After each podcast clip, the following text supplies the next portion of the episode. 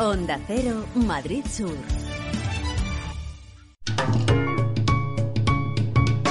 Lubricantes Total patrocina Auto FM. Lubricantes Total. Mantén tu motor más joven por más tiempo. ¿Qué tal? ¿Cómo estáis? Bienvenidos a un nuevo podcast de Auto FM. Soy Fernando Rivas y estoy encantado de compartir este ratito con vosotros. Aquí comienza Auto FM.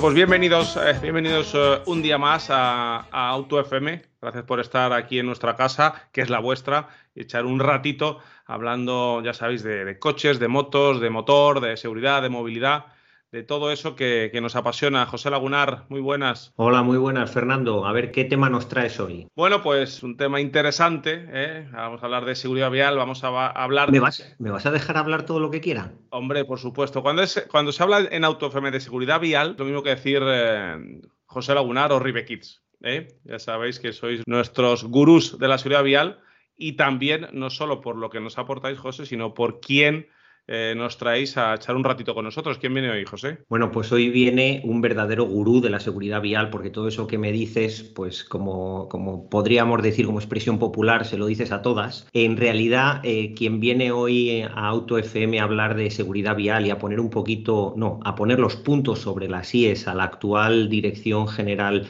de Tráfico, es una verdadera institución en seguridad vial, será de las personas que más y mejor conozcan toda la reglamentación y la legislación sobre seguridad vial y no es otro que Juan Carlos Toribio, que es el coordinador de seguridad vial de IMU, que es la plataforma para la defensa de los derechos de los motociclistas. Juan Carlos, bienvenido. Hola, muy buenas a todos y gracias por, por abrirme vuestros micrófonos. Tenemos aquí un guion, ¿verdad? Que hacemos siempre, obviamente, para tener un poquito estructurado el programa. Y me ha puesto aquí una frase, José, que quiero que me la valores así sacada de contexto, vamos a decirlo, ¿eh? pero, pero te la leo. La Dirección General de Tráfico pasa de la seguridad vial. ¿Es clickbait que me ha hecho José a mí o, es así? No, es, que, es, así. Eh, José tiene toda la, toda la razón. Además tenemos muchísimas, tenemos muchísimas pruebas en materia de seguridad vial. Eh, bueno, os puedo empezar eh, en principio, lo que hace la Dirección General de, Tráfico es acusar al ciudadano. Fijaros, en la nota de prensa que ha hecho de la última campaña de motoristas de septiembre del 2021, de la nota de prensa de 18 de septiembre del 2021, el titular no es otro que preocupación por los comportamientos temerarios de los motoristas en las carreteras convencionales. Comportamiento temerario de los motoristas. Sí, en general, de todos. Sí, sí, a lo bestia, sí, soltado, a lo bestia, venga. Esto es lo que ha pasado. Preocupación. ¿Y sabéis cuál es la preocupación? El exceso de velocidad de 11.634 motoristas controlados, controlados en carreteras convencionales, ¿eh? porque en realidad se han controlado en, en, esta campaña del 4 y 5 de septiembre 15.281 eh, motoristas, pues por lo menos motocicletas. Pues de eh, 11.634 en carreteras convencionales. Pues un 137 superaban la velocidad. ¿Y en cuánto? Pues no lo sabemos, a lo mejor en 10 kilómetros hora. Superaban la velocidad. 137, o sea, un 1,17%. Y en autopista, en autopista y autovía, de 3.647, uno superó la velocidad, o sea, un 0,02%. El, el, casco, el casco en total de esos 15.281 no se lo puso el 0,10%, o sea, 17. Las drogas, que, lo ponen como subtitular, 20 han sido denunciados por conducir bajo el efecto de alcohol y otras drogas. Para que veáis hasta qué punto es el modelo de acusación a los ciudadanos y de descalificación, porque esto no es solo acusación, es descalificar a un colectivo a lo bestia. ¿vale? Pues, eh, pues 20 eh, daban eh, positivo en alcohol y drogas. Pues ¿sabéis cuántos daban en drogas? 8, el 0,05%. Cada 2.000 motoristas, uno. Cada que la proporción, si somos eh, realmente, nos vamos a los datos, que es al único que nos deberíamos ir, es muy inferior a los conductores de vehículos de cuatro ruedas. Sí, sí, por supuesto, pero vamos, yo no voy a hacer lo mismo que hace la DGT, no voy a comparar y a decir, es que los de los coches beben más. No, no, es que no voy a entrar en ese modelo, no, no, es que eh, lo que yo quiero saber es si el conductor está bien educado y bien formado. Y yo creo que con estos datos tenemos a un colectivo bien educado y bien formado y éticamente correcto. Fijaros hasta qué punto es ético que cuando se lanzó la nota de prensa de julio del 2021 en otra campaña de, acoso y derribo a los motoristas de 24 y 25 de julio del, 2021, eh, el 3 de agosto lanza la nota de prensa la Dirección General de Tráfico y el titular fue desciende el número de denuncias por velocidad, pero aumenta por alcohol y otras drogas. Y estamos otra vez exactamente igual con la guana, ¿vale? Con porcentajes bajísimos, pero fijaros, mucho mejores que los que tenemos, eh, eh, mucho, mucho, un poco peores, perdón, está mejor dicho así, un poco peores que los que teníamos en septiembre. O sea, hemos mejorado los datos, hemos mejorado los datos con relación a, eh, a, a, la campaña anterior, ¿no? Bueno, pues ante esta mejoría de datos totalmente clara, ¿no? De, por ejemplo, en julio se controlaron a 13.583 motoristas y de velocidad fueron 184 los que se localizaron por encima de los límites de velocidad, alcohol y drogas 32, seguimos con porcentajes muy bajos, ¿no? Casco 17, eh, adelantamiento en continua 23, fijaros, de 13.583, 23. Bueno, pues hemos mejorado esos datos porque, por ejemplo, adelantamiento en continua ahora en esta última campaña han sido 12, o sea, de cada 1.401, ¿vale?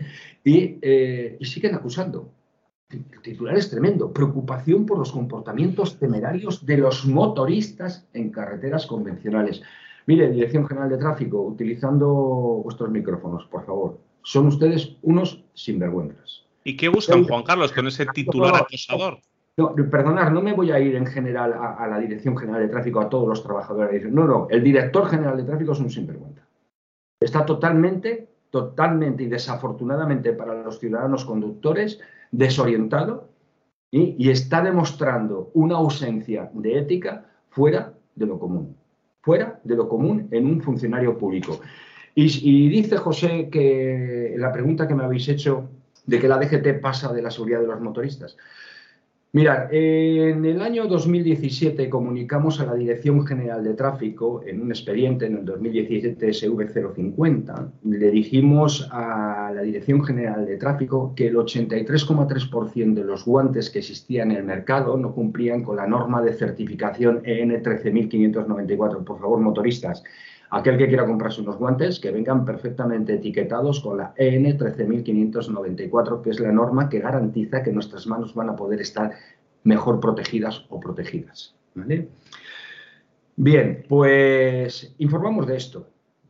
Y la Dirección General de Tráfico dijo que iba a poner los guantes obligatorios. ¿Pero qué guantes? Los de lana. Le digo a mi mamá que me haga unos guantes de lana y me los pongo. Pero si es que el 83,3% del mercado no cumple. Además, informamos a la ministra de Sanidad y no se ha hecho absolutamente nada. Mandamos un informe de recomendaciones de lo que tenían que hacer, de la reducción del IVA de, las prendas de seguridad para los motoristas, eh, eh, de cómo no cumplían ese eh, porcentaje tan elevado en el mercado, de estabilización de mercado, etcétera, etcétera. Y dijimos que por favor que se hiciera público el informe y tampoco lo han hecho público. Como vimos que no habían hecho nada, el 12 de abril del 2019 a las 11.29 horas, pues dimos curso a otro documento solicitando intervención en la protección de los usuarios de motocicletas y difusión del informe adjunto sobre guantes de motociclistas. El porcentaje de evaluación fue también superior al 80% de no cumplimiento de la norma. Se están vendiendo guantes en el mercado que no cumplen la norma. La Dirección General de Tráfico lo sabe y le da exactamente igual. Y además viola con absoluta temeridad el derecho constitucional de petición, no cumpliendo con los requisitos que exige el mismo derecho. Porque si amparado un derecho constitucional de petición, por favor, los ciudadanos se acostumbren a usarlo, que es muy importante, que es una herramienta constitucional muy importante que tenemos en el seno de nuestra Constitución, ¿vale? Que es ese artículo 29, que es el ciudadano siempre puede pedir cuando no hay una reglamentación específica de algo. Por ejemplo, eh, eh, ¿Cómo le pedimos nosotros a la Dirección General de Tráfico que haga público el informe? Amparado en derecho de petición. Artículo 29 de la Constitución y la ley reguladora es la 4-2001. ¿vale? Así se lo pedimos. Bueno, pues no han hecho absolutamente nada, ni siquiera dar respuesta y cumplir. Pero cuando le hemos denunciado, por ejemplo, ahora en el mes de agosto, a finales de agosto, denunciamos la presencia de un modelo educativo formativo contrario a, las, a, las, normas, al Reglamento General de Circulación, en este caso al artículo 50. Sabéis que con la reforma del artículo 50 estamos con velocidades genéricas en vía urbana de 20, 30. El, el ayuntamiento no puede subir la genérica de 20 a 30. Puede la de 30 subirla a 50 o a 40 o a lo que le dé la gana entre 30 y 50 pero no puede subir la de 20 a 30 y sin embargo las tiene subidas a 30, a 40 y a 50. Entonces, todo esto genera un aleccionamiento incorrecto y hemos pedido a la Dirección General de Tráfico de forma urgente que comunique a todos los ayuntamientos que no formulen denuncias por esto hasta que no se estabilice de nuevo el sistema leccionador que hay, informándole a los ciudadanos que las velocidades se pueden desobedecer. Fijaros la cantidad de caminos que tenemos todavía señalizados, caminos no pavimentados señalizados a 40 incluso a 50 caminos, pero si es que no se puede sobrepasar la velocidad genérica de 30 en un camino, ¿cómo es posible que se esté permitiendo esa situación?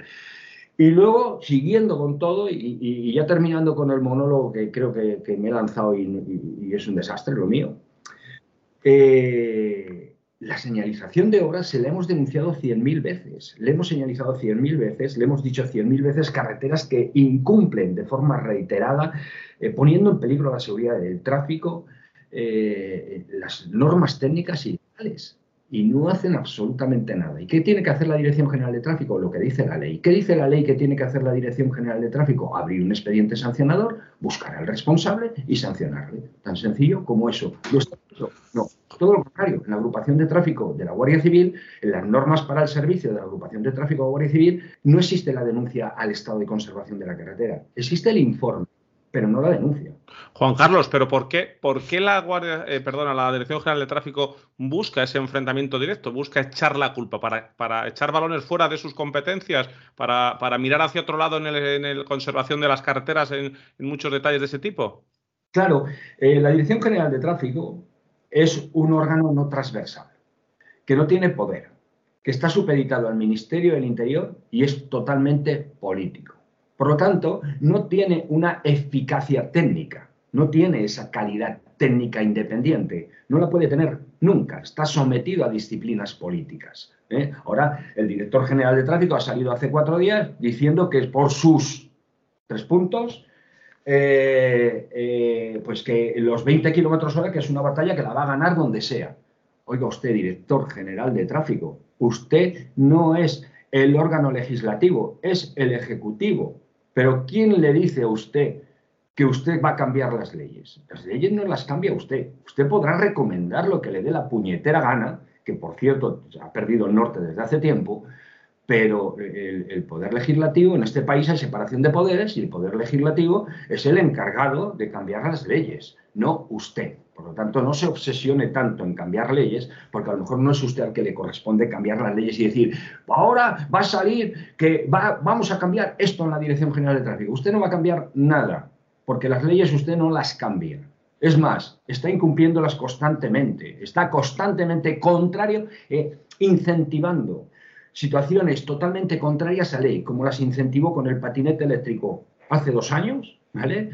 O como eh, estamos viendo ahora los dientes de dragón, una señal totalmente inventada que está prevista ponerla en el catálogo de, señales de tráfico y en la norma 8.2 IC de señalización horizontal está prevista hacerlo en un futuro, pero actualmente es ilegal. O sea, si en un futuro te dejan circular a 140 kilómetros hora, o está previsto que te dejen circular a 140 kilómetros hora por una autovía, no quiere decir que hoy puedas hacerlo, pues la DGT lo está haciendo. Por lo tanto, con todos mis respetos y sabiendo que tengo que asumir la responsabilidad de mis palabras, la DGT tiene perdido el norte y además está totalmente coaccionando a los ciudadanos y mostrándoles en un modelo pedagógico que son culpables de todo y haciéndoles que se lo crean. Al final el ciudadano termina convencido, ah, pues tendré la culpa.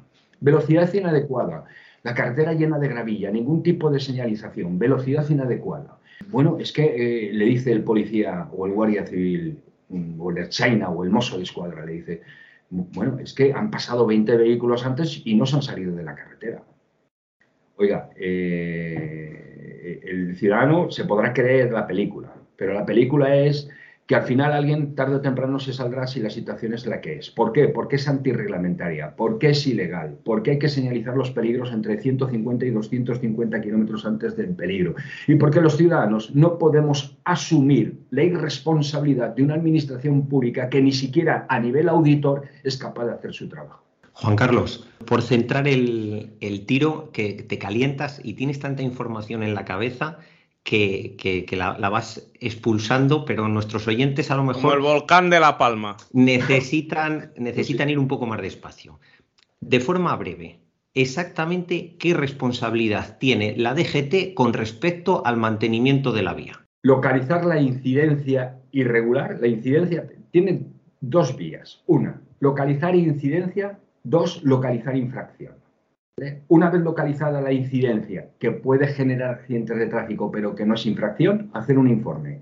Una vez localizada eh, la infracción que puede generar accidentes de tráfico, denunciar la infracción, abrir el correspondiente expediente sancionador, en este caso los cuerpos y fuerzas de seguridad que trabajan para la Dirección General de Tráfico, es la agrupación de tráfico de la Guardia Civil, debe denunciar, es obligación imperativo viene en el Real Decreto Legislativo 6-2015 y en el procedimiento sancionado en materia de tráfico Real Decreto 320-94.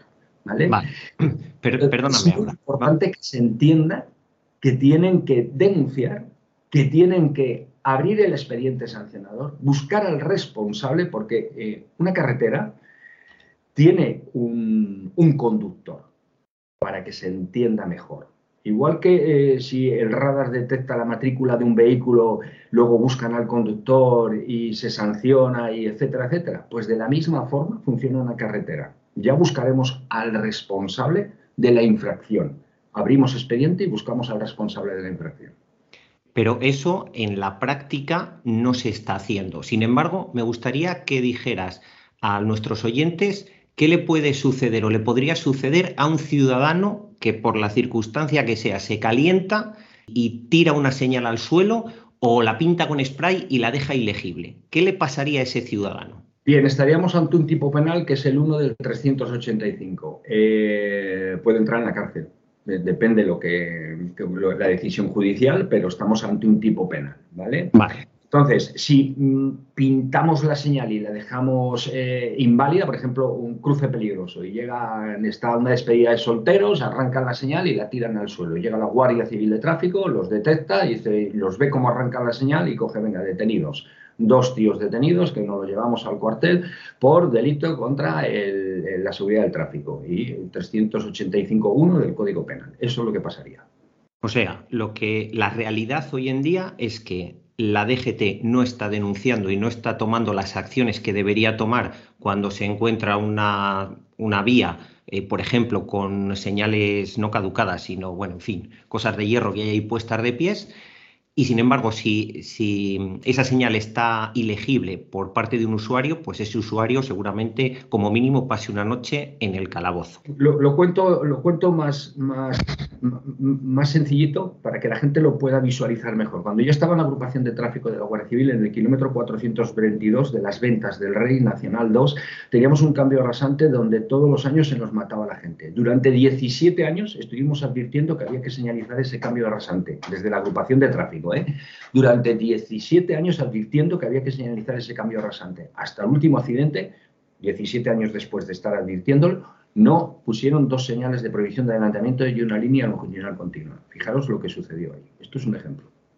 Me acabas de responder a la siguiente pregunta que te iba a hacer, que era algo parecido a qué consecuencias tiene un mantenimiento deficitario de las carreteras que por desgracia ya me lo has contestado, que al final son vidas. Y has puesto un ejemplo, pero yo invito a nuestros oyentes a que entren en el canal de YouTube de Juan Carlos Toribio, de Desterrado, y vea un par de vídeos, eh, uno sobre carreteras en Zamora, que son un ejemplo de carreteras que hay en todas partes, eh, carreteras que no es que estén en mal estado, es que parecen un circuito de enduro y, luego un tema muy importante que me ha llamado mucho la atención y que no te lo había visto denunciar nunca eh, hasta ese momento, y es las barreras eh, en un puente, también em, unas barreras que eran de protección para peatones cuando en realidad tenían que ser barreras de contención para vehículos. Y es que, por desgracia, España está plagada, absolutamente plagada de este tipo de infracciones. Y como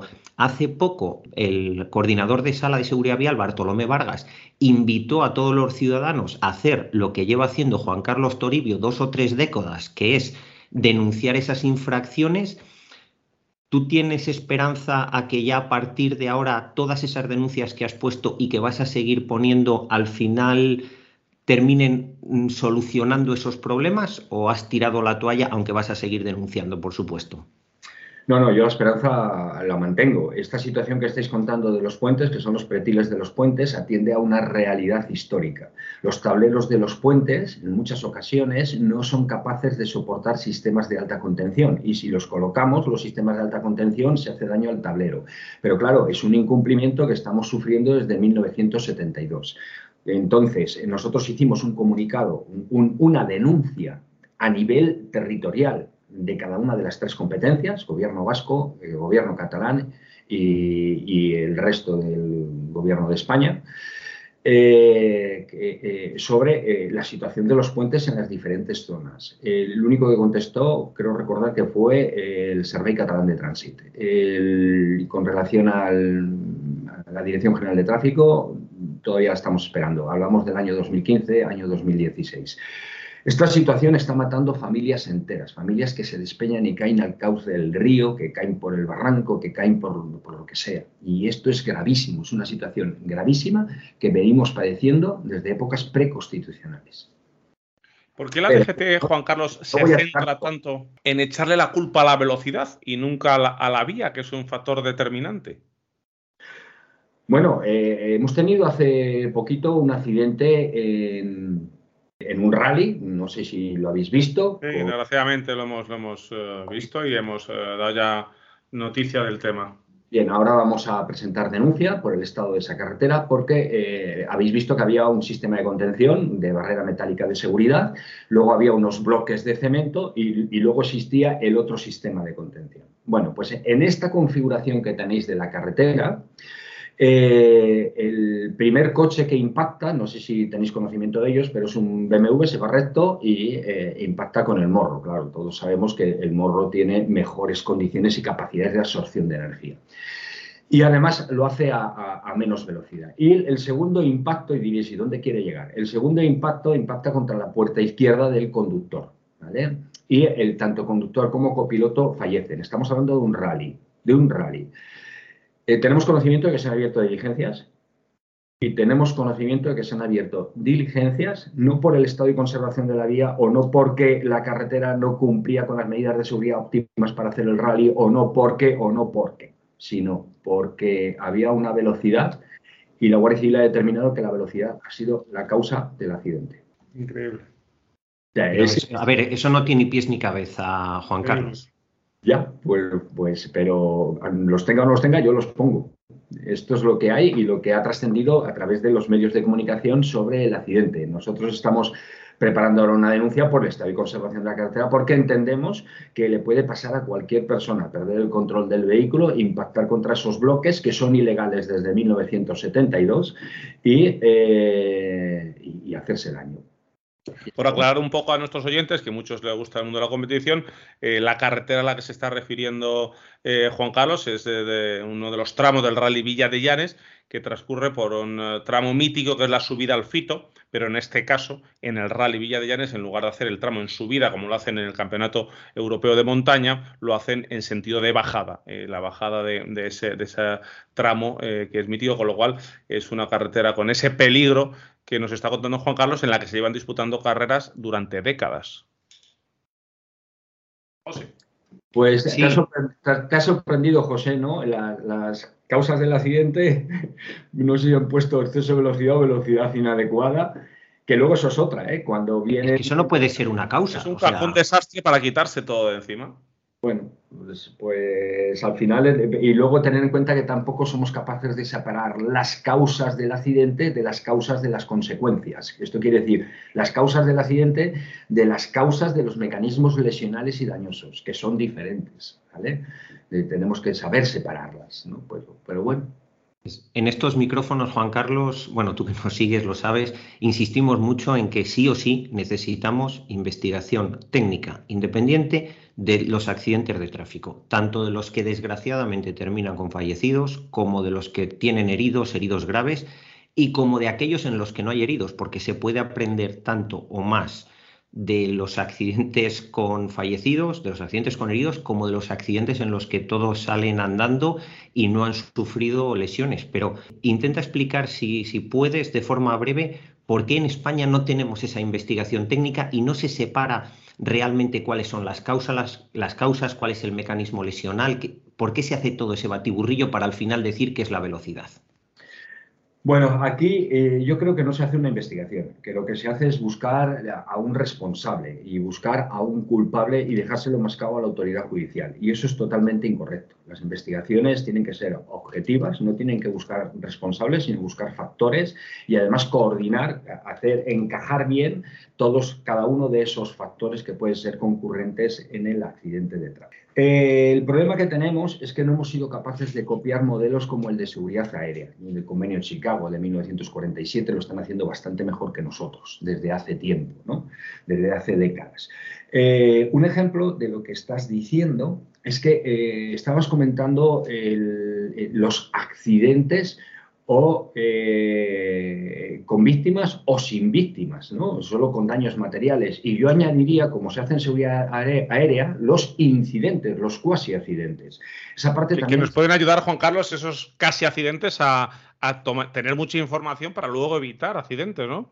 Efectivamente, en la misma recta de la, Nacional 2, eh, que os he hablado desde el kilómetro 422, pues antes, eh, o, sea, después de ese, del 422, sería el 426 aproximadamente, había un cambio de rasante muy leve, muy leve, pero que los vehículos escondía las capotas, o sea, escondía todo el coche y volvía a salir el coche. Oye, se producían unos adelantamientos donde, para evitar las colisiones frontales, invadían el arcén el, vehículo que venía en sentido contrario invadía el arcén, le dejaba hueco por el medio y pasaba el otro vehículo por el medio.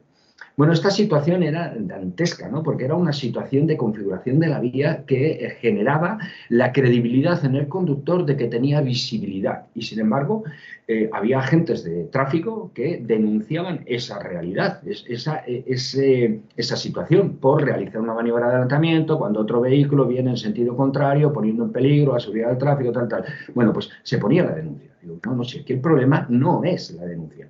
Y de hecho, fijaros, cuando llegan muchas denuncias de un tipo a, una jefatura provincial de tráfico, el encargado y responsable de seguridad vial tendría que analizar por qué en ese, ese, tipo de denuncia, en ese punto kilométrico concreto, se está produciendo. Y esa sería la forma de hacer prevención sin llegar al accidente, por ejemplo. ¿no? Porque tenemos que esperar a que haya una colisión frontal, pues, pues lo llevamos claro. Por lo tanto, yo creo que lo que tenemos que hacer es replicar un poco los modelos de seguridad aérea e investigar a través de comisiones. Yo mm, todavía no entiendo por qué eh, las universidades, que es una herramienta poderosa para investigar accidentes de tráfico, no se usan para investigar accidentes de tráfico creando comisiones técnicas capaces de investigar ese accidente de tráfico. Además, tenemos otro problema añadido, la formación de los agentes de tráfico de todos los cuerpos policiales, no contempla las ochenta y tantas normas técnicas, y hablo de todos los cuerpos policiales, investigadores también de tráfico de todos los cuerpos policiales, las ochenta y tantas normas técnicas que deberían de saber para poder conjugar también el otro gran macrofactor, usuario vehículo vía, ese otro tercer macrofactor tan importante que hay que conjugar en el análisis de un siniestro de tránsito. A modo de ejemplo, Hablábamos de salidas de vía. ¿Alguien ha medido el coeficiente de rozamiento de esa carretera? Nadie. ¿Existe el aparato para medir los coeficientes de rozamiento? Tenemos tres tipos de aparato. Screen, el péndulo y el grip tester. Los tres tipos de aparato que existen que se puede medir, aunque no le da mucha valoración a algunos el Ministerio de Fomento, pero porque no le interesa, porque eh, así solo puede tener el aparato.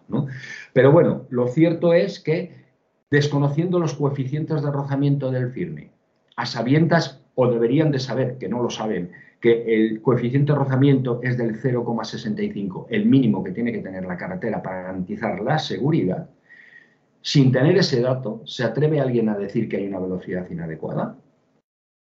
Es que es algo increíble. Luego decimos que las ruedas del coche estaban lisas, pero ¿has medido el coeficiente de rozamiento también? Y además, si las ruedas están lisas, tenemos más contacto con el suelo, porque esa es otra. Estamos hablando de una ausencia de drenaje porque había agua en calzada, por ejemplo. O estamos hablando de tiempo seco, carretera limpia y ruedas lisas, que yo no estoy recomendando llevar las ruedas lisas, pero en competición no se llevan rayadas, nada más que cuando llueve. Y yo he competido. Entonces, eh, sé lo que es una, una rueda con dibujo en competición y sé lo que es una rueda sin dibujo en competición. Lo que hace, lo que hace otra. Eh, Juan Carlos, y hablando de velocidad, eh, ¿cuándo piensas que se aprobará eh, ese nuevo reglamento general de circulación y que se eliminará ¿no? esa posibilidad de rebasar en 20 kilómetros hora la velocidad máxima para adelantar con mayor seguridad? A ver, eh, yo creo que esta involución en la seguridad vial es posible que todavía la paremos, porque hay varios partidos políticos que están en contra en la Comisión de Interior del Congreso de los Diputados. Lo cierto es que no ha trascendido la última reunión de la Comisión de Interior, todavía no ha, trascendido qué se ha dicho, qué se ha comentado ahí. Esa involución que tan, tanta obsesión eh, y, que parece ser que no le está dejando dormir al director general de tráfico, eh, es, eh, es algo que va a generar una barbaridad, si se aprueba, va a generar una barbaridad en materia de seguridad tremenda, con un tiempo mucho más amplio a la hora de realizar la maniobra de adelantamiento sobre eh, en, el lado contrario. Tener en cuenta que esto eh, yo he escuchado por ahí a técnicos que hablan del año 80 o tal. No, no, esto viene del Real Decreto del 1467 del año 1981. ¿vale? Desde 1981, antes de tener la nueva Ley de Seguridad Vial, la 339-90, o la Ley de Bases, o antes del Reglamento General de Circulación Antiguo del 1392, antes de todo eso, desde 1981 a nuestros días, afirmo, afirmo y llamo mentiroso al director general de tráfico y llamo mentiroso al director general de tráfico, ¿eh? que no existe ni un solo caso, ni un solo caso que se pueda acreditar que ese diferencial de velocidad durante la maniobra del adelantamiento ha estado involucrado, ha sido factor concurrente, factor concurrente en un accidente de tráfico. Desde 1981 al año 2021 no existe ni un solo caso. Y llamo mentiroso al director general de tráfico si quiere decir que no tengo razón. Si él me dice que no tengo razón y que él tiene uno, le llamo mentiroso. Solo con que tenga uno ya le llamo mentiroso. Pues si ese melón, el melón de lo de los 20 kilómetros por hora, que por supuesto en Auto FM defendemos que se mantenga, porque estamos hablando de que vamos a hacer el mismo adelantamiento, igual vamos a duplicar el tiempo de estar en el carril contrario con el riesgo que ello conlleva, con lo cual que incluso aprobando eso creo que el 99% de la gente va a seguir acelerando un poquito más para estar menos tiempo en el carril de sentido contrario. Hay otro melón que me preocupa incluso más todavía que este de los 20 kilómetros por hora. Y es el melón, y perdonad que haga la, expresión de abrir el melón, el tema de pagar por usar las autovías. A mí me gustaría que nos dieras tu opinión y sobre todo cuáles crees que son las posibles consecuencias, no en la seguridad vial, sino en la inseguridad vial que se puede generar a costa del tarifazo de que tengamos que pagar todavía más por circular por autovías. Bueno, al final es verdad que el mantenimiento de las carreteras pues conlleva una serie de planificaciones económicas importantes y que hay que empezar a tomárselas en serio. Estas hay que empezar por ahí, eh, José, hay que empezar por eh, la capacidad económica, la capacidad presupuestaria que tenemos. Esa capacidad presupuestaria, nosotros, como sabéis, hemos hecho un requerimiento al presidente del Gobierno, al ministro del Interior y al director general de Tráfico, pero al presidente del Gobierno una de las cosas que le hemos dicho es que... Eh, que el Senado no lo queremos para nada, que queremos una reforma constitucional y que ahí tenemos 58 millones de euros más al año. Eh, también hemos dicho que los diputados, en vez de 400, reformando la Constitución, pues en vez de 400 podemos bajar a 200, también tenemos otros 50 y tantos millones al año.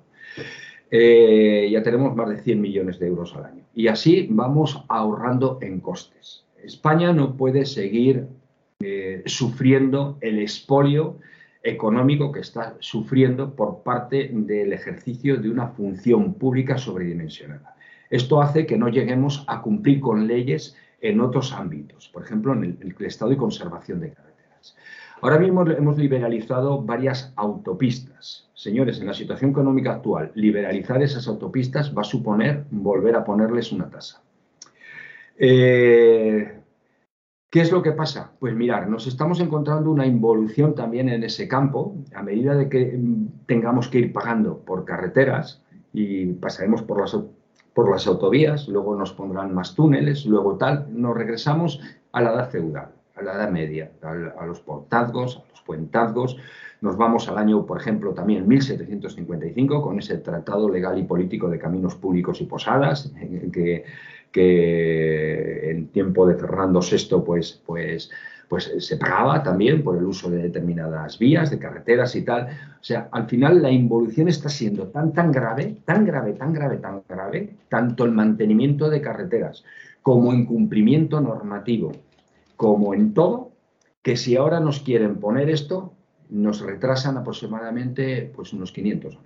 No es que lo quieran hacer, Juan Carlos, es que tienen la firme intención de hacerlo y has adelantado tú alguna de las medidas que habéis propuesto formalmente y es que me, encantan porque la medida 3 es reducción del número y cantidad de sueldos vitalicios cobrados por los ministros que han abandonado su cargo. La medida 4 empieza por reducción de sueldo y dietas de políticos. Me encanta porque realmente hay una bolsa importante de dinero que, en fin, se puede destinar a otra cosa. Pero para cerrar este, este tema y, pasar al siguiente de forma, sin saltarnos un paso, yo creo que es importante que la gente sepa que hay una cantidad de dinero brutal que se recauda por multas de tráfico que no tenemos ni idea de si se está empleando realmente para mejorar la seguridad vial y para mantenimiento de las vías o directamente no sabemos qué pasa con ese dinero. Bueno, sabéis que la auditoría de cuentas de la DGT, el último ejercicio presentado, 2019, ha sido en enero de este año, no la ha aprobado, la ha suspendido. Hay más de 900 eh, millones de euros que la Dirección General de Tráfico no sabe dónde está y esta es la realidad. La realidad no sabe ni. La realidad es que la Dirección General de Tráfico no es un buen gestor económico. No solo no es un buen gestor económico, la propia auditoría de cuentas habla de que puede existir fraude, de que existe el riesgo, un riesgo altísimo de fraude en las cuentas de la DGT, pero no pasa nada. No os preocupéis, España no se moverá. España es un país apoltronado, sentado y que, con todos mis respetos, lee poco investiga poco de lo que le está pasando. Entonces, ¿qué nos pasa? Pues que no podemos garantizar nuestros derechos. Esto es la auditoría de cuentas de la Dirección General de Tráfico, es pública, viene en el BOE, lo puede consultar todo el mundo y lo que yo he dicho, pues puede contrastarlo con esa propia auditoría de cuentas. No obstante, en, el canal propio mío de YouTube, de Desterrado, pues tienen también dos vídeos dedicados a la auditoría de cuentas de la Dirección General de Tráfico y donde está esa cantidad de millones de euros que no sabemos los ciudadanos dónde están, ni siquiera lo saben los auditores.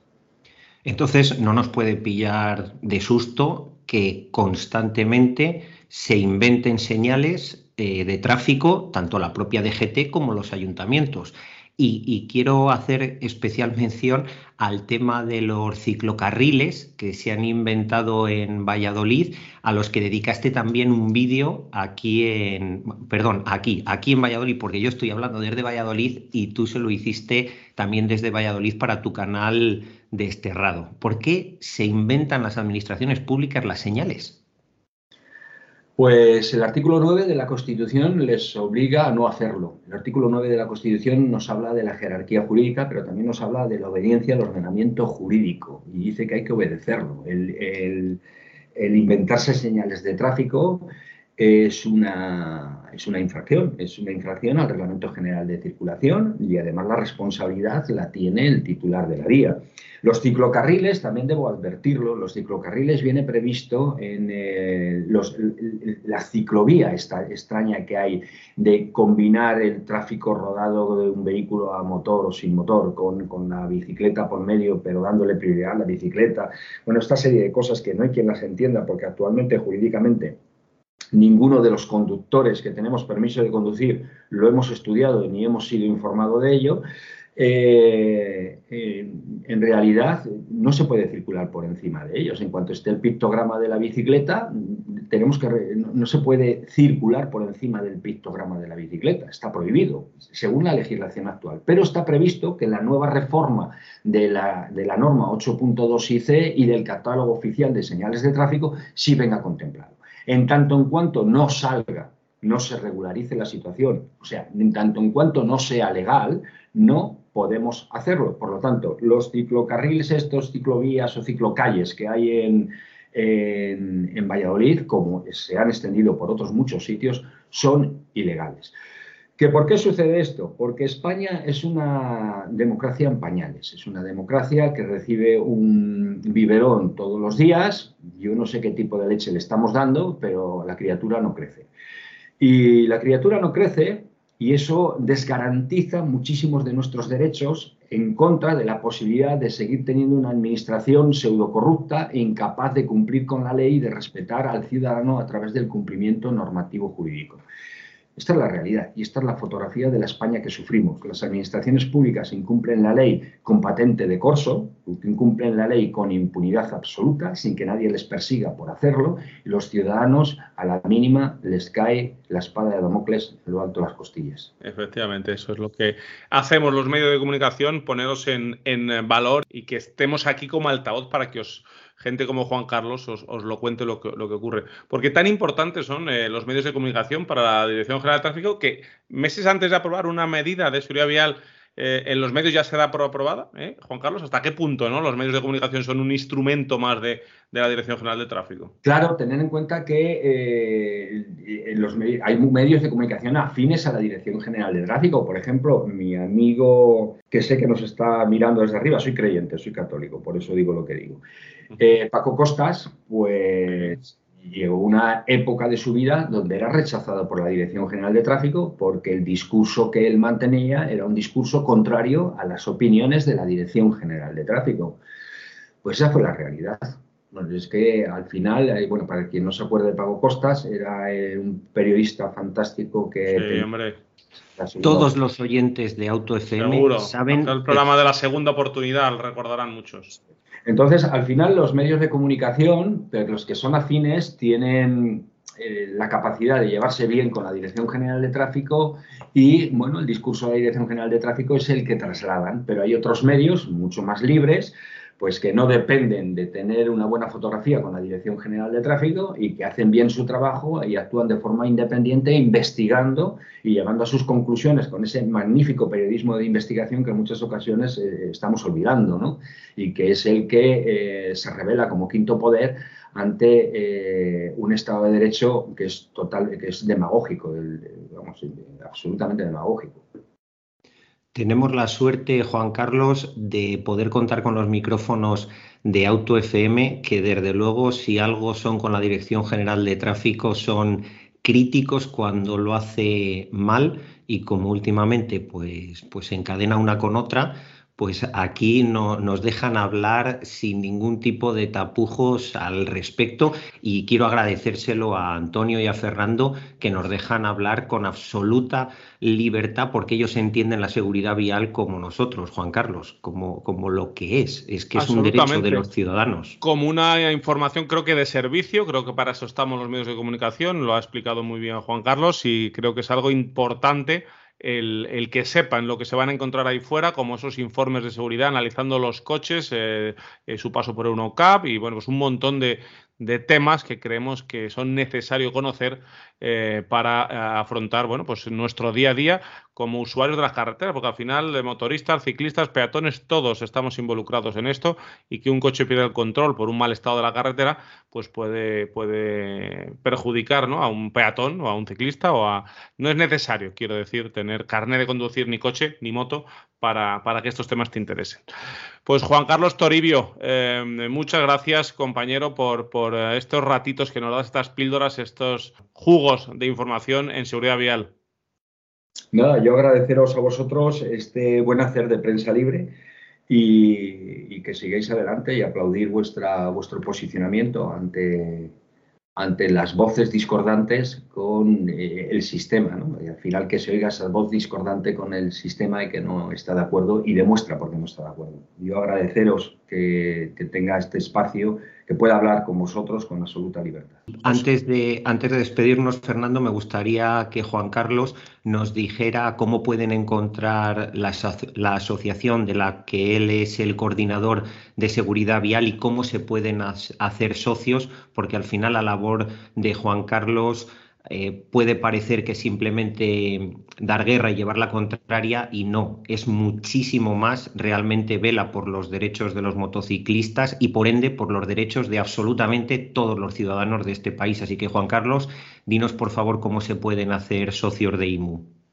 Sí, hay que entrar en, la página web de www.seguridadmotociclistas.org, www.seguridadmotociclistas.org y ahí encontraremos pues cómo hacernos socio. Eh, la cuota al, año yo pago 30 euros. 30 euros. La cuota de socio es 30 euros. Usted va pensando cuánto pago yo al año. Pues, pues eso. Pues aquí queda dicho, eh, seguridadmotociclistas.org os pueden ayudar y mucho eh, en todo esto que, va relacionado con la seguridad vial. Lo dicho, Juan Carlos, muchas gracias y José Lagunar, muchísimas gracias también por este ratito y por traernos estos invitados tan, tan, tan interesantes. Nada, para mí es un verdadero placer que cuando llame a Juan Carlos descuelgue el teléfono y esté siempre dispuesto a hablar en los micrófonos de Auto FM. Sí, porque nos consta que tiene mucho, mucho lío. El placer es mío, compañeros. Bueno, por lo dicho, seguimos eh, informando desde autofm.es, desde redes sociales, arroba autofm radio, desde nuestro canal de YouTube de AutoFM y desde el mail que está a vuestra disposición, info arroba autofm.es. Lubricantes Total te ha ofrecido AutoFM. Lubricantes Total. Mantén tu motor más joven por más tiempo.